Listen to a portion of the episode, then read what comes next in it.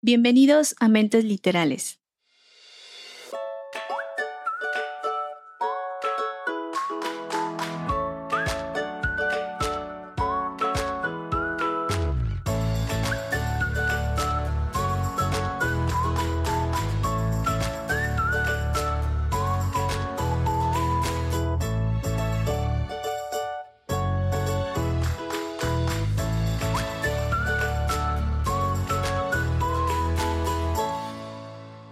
Día de hoy vamos a hablar acerca de la novela Un extraño en casa de la autora Shari La Pena. Espero que se encuentren muy bien en este soleado y caluroso día de verano, que estén disfrutando de sus vacaciones, los que aún tienen vacaciones.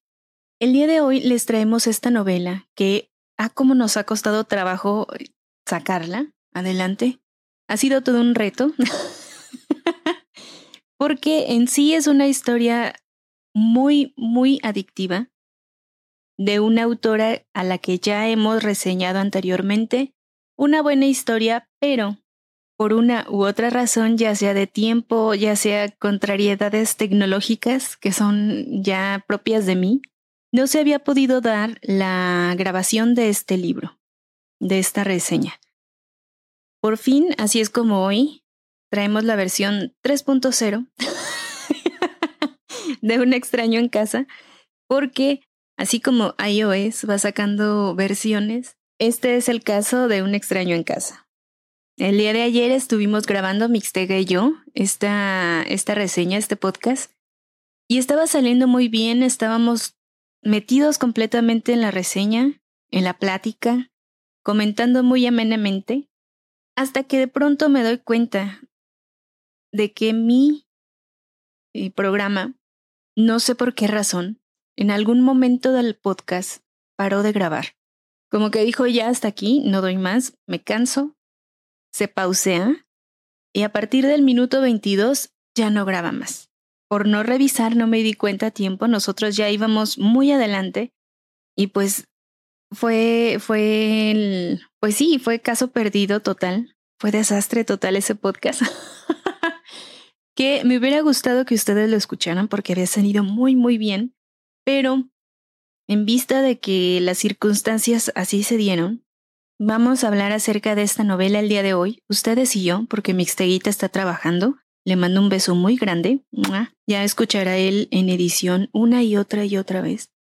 Y déjenme decirles que a estas horas se antoja estar haciendo la reseña porque está la casa en completa tranquilidad, completa calma. Estoy completamente sola y en cierto eh, aspecto del día, las calles que están aquí son muy tranquilas. Pero como que dijeron, o sea, Annie está grabando, vamos a pasar todos. Entonces, a esta hora que se supone que es algo tranquilo, es un pasadero de motos, de carros, de tráiler. Por ahí va pasando un tráiler de carga. Justamente ahora, o sea, no puede ni caminar de lo cargado que va. Todo iba bien hasta que empezó el pasadero de motos. Allá va el tráiler. Adiós, señor del tráiler. Y curiosamente estuve notando que el, el, ruido de una moto, que estaba muy fuerte, porque he de decirles que esta es la segunda grabación del día, porque ya llevaban un ratito adelantado, pero pasó como tres veces ese ruido fuerte, muy, muy fuerte de la moto. Y viendo es un vecino de aquí abajo, entonces sí tan ganas como de cállate. o, bájate y empuja tu moto porque es una moto bien viejita que esas que hace más ruido que lo que avanza, pero en fin.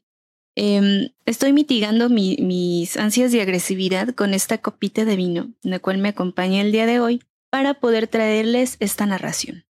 Y entrando en tema, les voy a comentar que Shari La Pena nos presenta esta segunda novela, su primer libro, el debut de esta autora, fue La pareja de al lado, en donde nos presenta un caso muy eh, singular, donde sí tiene muchas eh, alzas, bajas de tensión, o altas y bajas.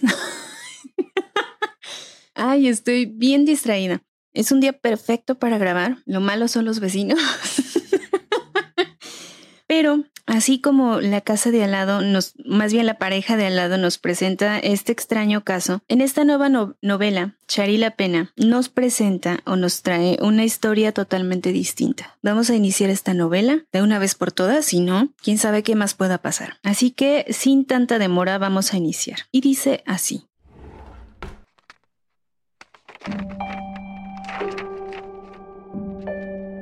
De todos modos, ¿Qué es el amor sino una gran ilusión? Nos enamoramos de un ideal, no de una realidad.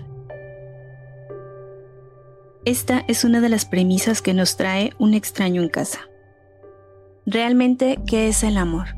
¿Cómo puedes definir el amor?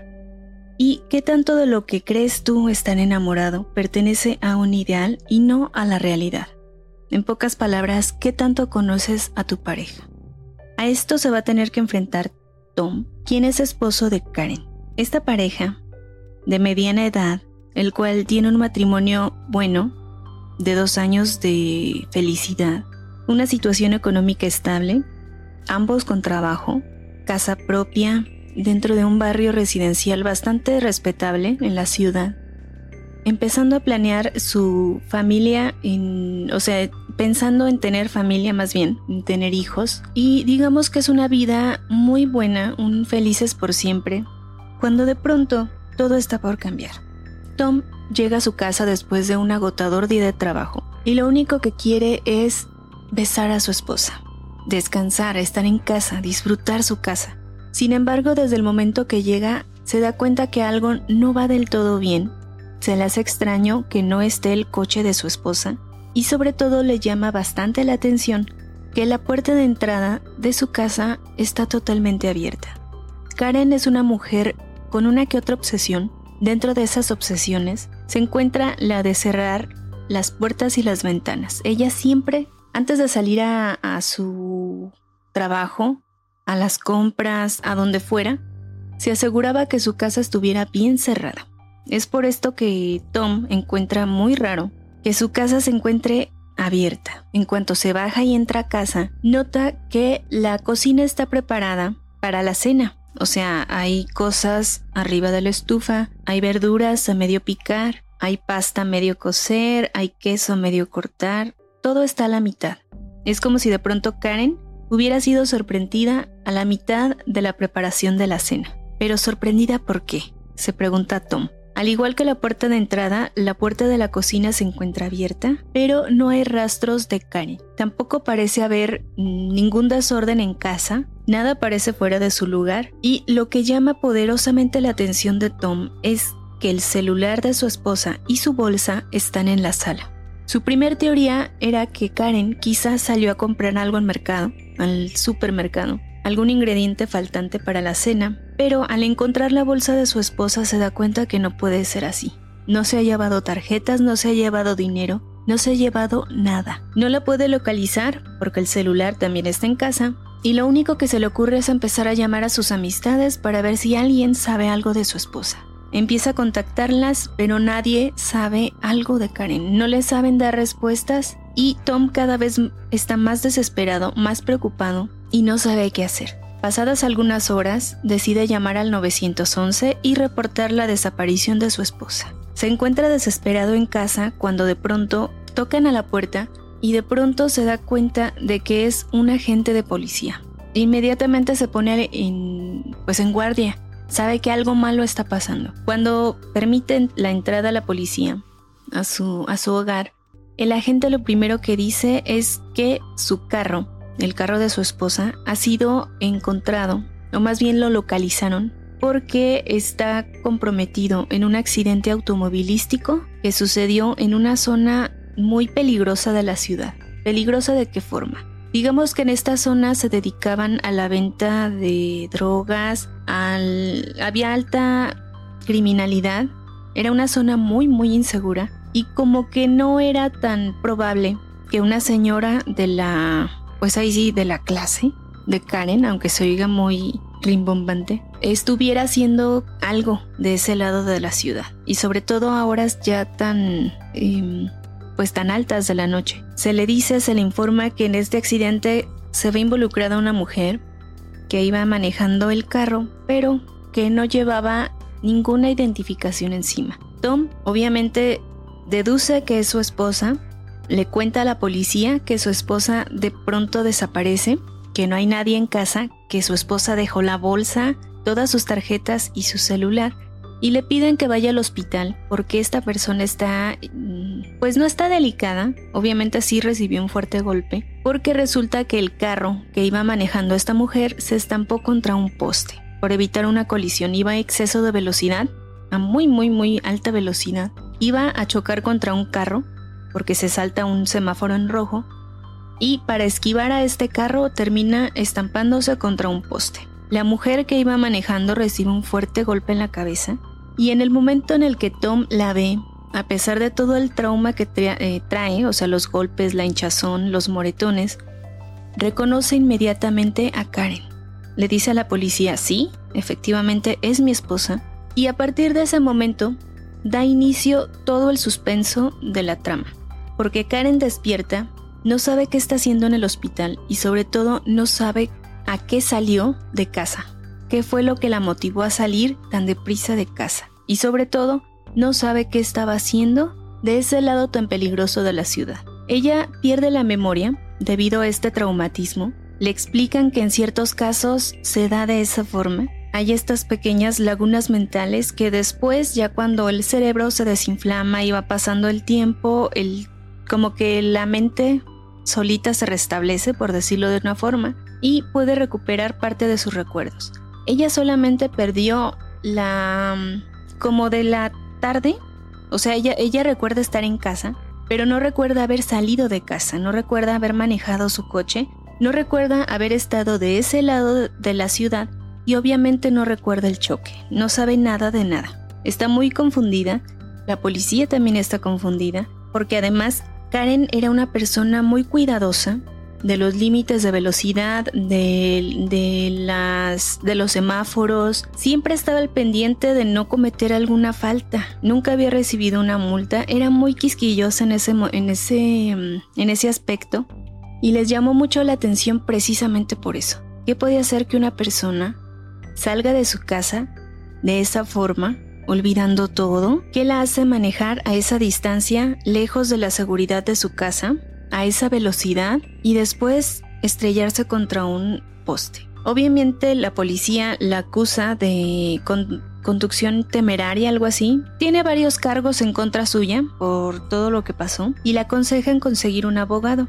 Para empezar, su abogado no se traga la teoría o la, la idea de que ella tiene esa pérdida de memoria. O sea, lo primero que les dice es yo estoy de su parte, a mí me puede decir la verdad. Tom no quiere presionar a su esposa, no quiere, a pesar de que ahí está el tema de qué era lo que estaba haciendo fuera o de si recuerda algo, ellos prefieren no tocar el tema, prefieren quedarse así como, como si no hubiera pasado nada. Tom van pasando los días y él cuida de, su esposa, la trata con, con muchísimo cariño y lo único que quiere es que se restablezca el 100, porque obviamente tiene secuelas de este golpe, tiene dolores de cabeza, tiene... Eh, le dijeron que podía tener eh, uno que otro problema con la memoria a corto plazo, le dijeron que podía tener mareos, náuseas, problemas con la luz, problemas con el equilibrio, muchísimos detalles que iba a tener como consecuencia de este golpe, pero ninguno como grave. Poco a poco se iban haciendo menos hasta desaparecer por completo. Cuando por fin llega a casa, cuando le dan el alta, consiguen un abogado y piensan que todo va a quedar en el olvido, que lo que sea que haya pasado quedó atrás, no pasó a mayores, nadie salió herido de gravedad y pueden continuar con sus vidas. Sin embargo, la policía no suelta el caso, siguen interrogándola, siguen mm, preguntándole de vez en cuando si ya recuerda qué es lo que le pasó. Conforme estos interrogatorios van tomando cada vez más forma, Tom empieza a preguntarse, sin querer, si realmente Karen tiene esta laguna mental que dice, si realmente no recuerda nada de lo que pasó. Y digamos que empieza a tener una mini, mini duda acerca de su esposa y sobre si está diciendo la verdad. Él mismo se sorprende de, de tener este pensamiento porque dice que cómo puede dudar de esta mujer, cómo puede dudar del amor de su vida Él la conoce 100%, sabe quién es, los dos se aman profundamente y él se siente mal por tener esta duda, o sea, dice, ¿cómo puedo, cómo puedo dudar de Karen? ¿Cómo puede ser que yo tenga estos pensamientos, no? Conforme van pasando los días, de pronto se, em, se presenta en su casa un detective de homicidios que acaba de tomar el caso de Karen, porque resulta que en esos días del accidente, en aproximadamente la misma hora, sucedió un homicidio de un hombre en un restaurante abandonado. A este hombre lo mataron a balazos y no, no sabían quién era, no traía identificación alguna.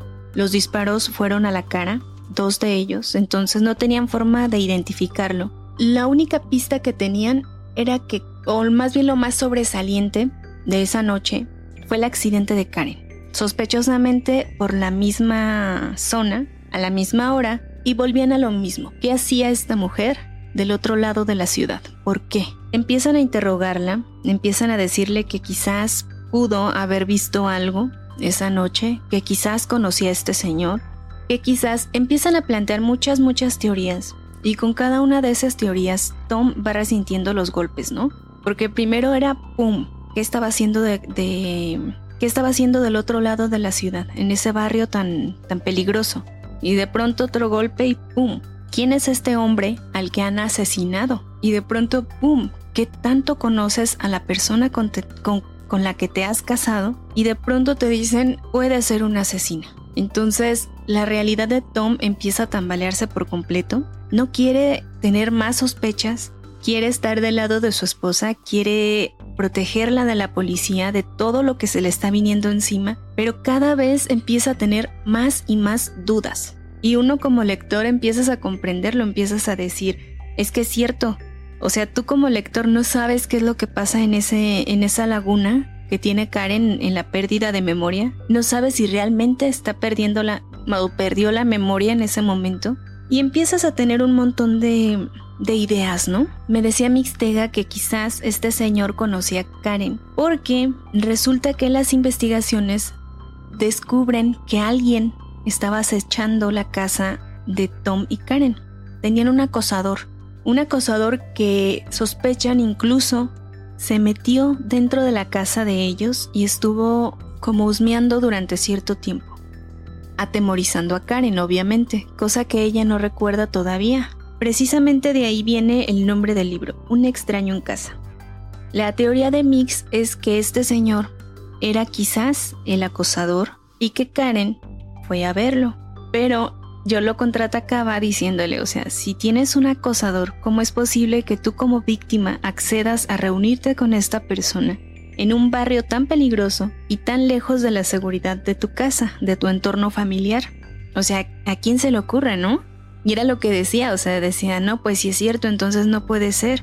Entonces, ¿quién es este señor que aparece muerto de la nada y en circunstancias tan sospechosas? Y pues volvíamos a lo mismo, volvíamos a tú ponte en el lugar de Karen, tú ponte como mujer o como hombre en el lugar de esta persona, de este personaje. Estás en casa, estás en tu seguridad, estás en, en... Pues se supone que es tu zona de confort. ¿Por qué motivos tú saldrías disparado de casa, olvidando todo, valiéndote todo, y sobre todo sin dejar alguna explicación. Eso era lo que también más les llamaba la atención a la policía. O sea, ¿por qué salieras a, donde salieras? ¿Por qué no llamaste a tu esposo? ¿Por qué no dejaste una nota? ¿Por qué no te llevaste la bolsa? ¿Por qué no llevabas teléfono? ¿Por qué? Eran muchos porqués. Y obviamente se empieza a armar un caso en contra de Karen. Y la policía está salivándose porque tienen el caso perfecto.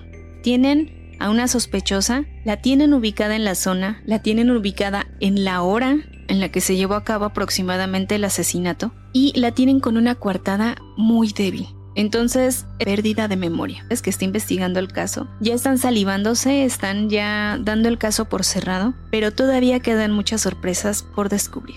Obviamente el matrimonio de esta pareja empieza a sufrir muchísimo, empieza a tambalearse, empiezan a tener mucha tensión entre los dos y aquella pequeña duda que tenía Tom acerca de su esposa, esa pequeñísima duda, empieza a hacerse cada vez más grande, más grande, más grande y empieza a convertirse en incertidumbre, en miedo, en coraje, en en muchos, muchas emociones y sentimientos que él empieza a reprimir. Así es la novela Un extraño en casa. Además nos va a presentar a otro personaje, también importante para la trama, que es la vecina y amiga de Tom y Karen, de nombre Bridget. Esta mujer vive justo enfrente de su casa, es una adicta a tejer con agujas y el sitio preferido de Bridget para tejer está justamente situado enfrente de la casa de, de, ellos. O sea, su ventana, digámoslo así, da como al salón de esta casa. Entonces, como que los puede observar tranquilamente el tiempo que ella quiera. Porque Bridget no trabajaba, se había dado como su tiempo sabático, no digamos lo año, digamos tiempo, y era una mujer que solía ser feliz, solía ser guapa, solía amar a su esposo, solía tener sueños, ilusiones, pero con el paso del tiempo y sobre todo con la esterilidad de su esposo para tener hijos, empiezan a morir muchas ilusiones y esperanzas en ella. Empieza a ser una persona sombría, depresiva, sobre todo muy depresiva, que la única, como que el único consuelo, el único gusto que tiene en su vida, en su día a día, es ponerse a tejer. Y después subir su trabajo, sus, clases, sus recomendaciones, sus consejos a un blog de, tejido que tenía bastante popularidad y en el que eh, era reconocida. O sea, lo que ella quería era destacar en algo, ser reconocida, ser querida. Ahí es donde recibía toda esta atención que ella tanto buscaba y obviamente también por el matrimonio de Tom y Karen. Desde un inicio fueron amigos, ella es amiga de la, de la,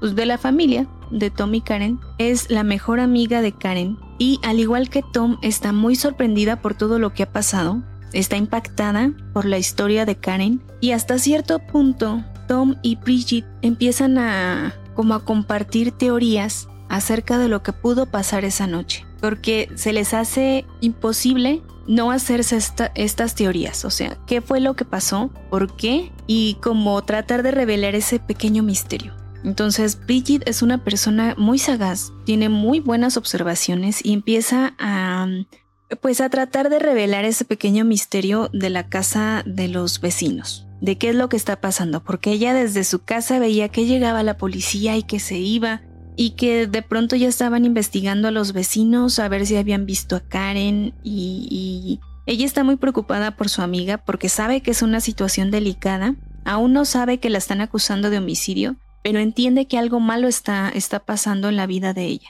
Quiere ayudarla, pero también quiere saber la verdad. Estos son los tres protagonistas de la historia. Tom, Karen y Bridget. A lo largo de la historia, el suspenso va a ir de menos a más. Déjenme comentarles que yo leí la novela en dos días. Me comentaba Mixtega que me gustó mucho, me atrapó mucho y a mi modo de ver, Shari tiene como una madurez en esta novela en comparación con la primera. Me gustó más, tiene más cabos, eh, como que no deja cabos sueltos, como me pasó en, en la primera novela. Está un poco más oculta toda la historia, porque sí te enreda, o sea, te enreda en el misterio. Es que en sí aquí no hay, aquí no hay víctimas, no hay asesinos seriales, no hay sangres, no hay, no hay casos así feos. O sea, aquí es el misterio puro. O sea, aquí lo que te dice la autora es, órale, te doy este misterio, trátame de resolver esto, ¿no? ¿Qué es lo que pasó? Y cada vez van saliendo muchísimos secretillos entre estos tres protagonistas que te llenan la historia de muchísimas sorpresas. Sí te va dando giros, pero ella no es tanto como de giros y asesinos, es ¡pum! sorpresa, no te la venías, eh, no te la esperabas y de pronto ¡zas! te añade un elemento extra a todo lo que te está, a toda esta historia que ya te está matando y que no puedes soltar. La califico con un 4, digamos que la pongo al nivel de Claire McIntosh, de Carmen Chaparro, de... Ay, se me fue el nombre del autor. Bueno, tenía otro nombre por ahí, pero ya se me fue. John Verdon. John Verdon, ah, exactamente. En el que sí te enreda, pero el misterio que te da es muy adictivo. Es un buen libro para leer, bastante rápido, nada complicado y les va a gustar. Tiene, tiene, tiene muy buen tema, a pesar de que este tema de la pérdida de memoria está ya muy, Em, yo sé que está muy cansado, lo hemos visto en películas, novelas, le han dado muchísimas vueltas, pero digamos que en esta ocasión no es tan importante. es la recomendación de la semana. Espero les haya gustado. Si pueden conseguir el libro, no se van a arrepentir. Y antes de irme, quiero mandar saludos a Dayana Venta, que por ahí nos escribió desde Facebook, donde nos cuenta que es una fanática de las novelas negras, que le gustan mucho. Entonces, Dayana, gracias por escribir, ya somos dos, las que somos fanáticas. gracias por escucharnos. Saludos también a Axel Lu, Areli Reyes, Alondra Celis, Marisol Aguirre, Jess Florean, Yuritzi López, Lilian Talstraum, Eli Mercy y a Martín, que es el pequeño ciudadano o ciudadano cero que les habíamos comentado el podcast pasado. Entonces, a nuestro pod, escucha más joven, o al menos hasta el momento el que se ha reportado, Martín con 11 años, muchísimas gracias por escuchar y esperemos te sigan gustando los libros y las recomendaciones que damos. A todos ustedes muchas gracias por sus comentarios, por sus likes y por seguir escuchando. La semana que viene vamos a tener nuevas cosas. Tenemos, es que tenemos muchas novedades en puerta. Tenemos historias nuevas de mm, géneros nuevos para variarle un poco porque ya he estado muy inmersa en la novela negra últimamente. Entonces vamos a tratar de traer un poco de otros géneros para darle un, collage a, mentes literales. Obviamente ya saben, no vamos a dejar la novela negra de lado, vamos a seguir por ahí recomendando. Pero es probable que Mixtega nos traiga una sorpresa la semana que entra, vamos a ver qué, qué pasa. Así es que no se despeguen. Recuerden visitar www.mentesliterales.com, suscríbanse, escríbanos, ahí vamos a estar al pendiente. Disfruten sus vacaciones, disfruten el verano y consíganse nuevos libros. Hasta luego.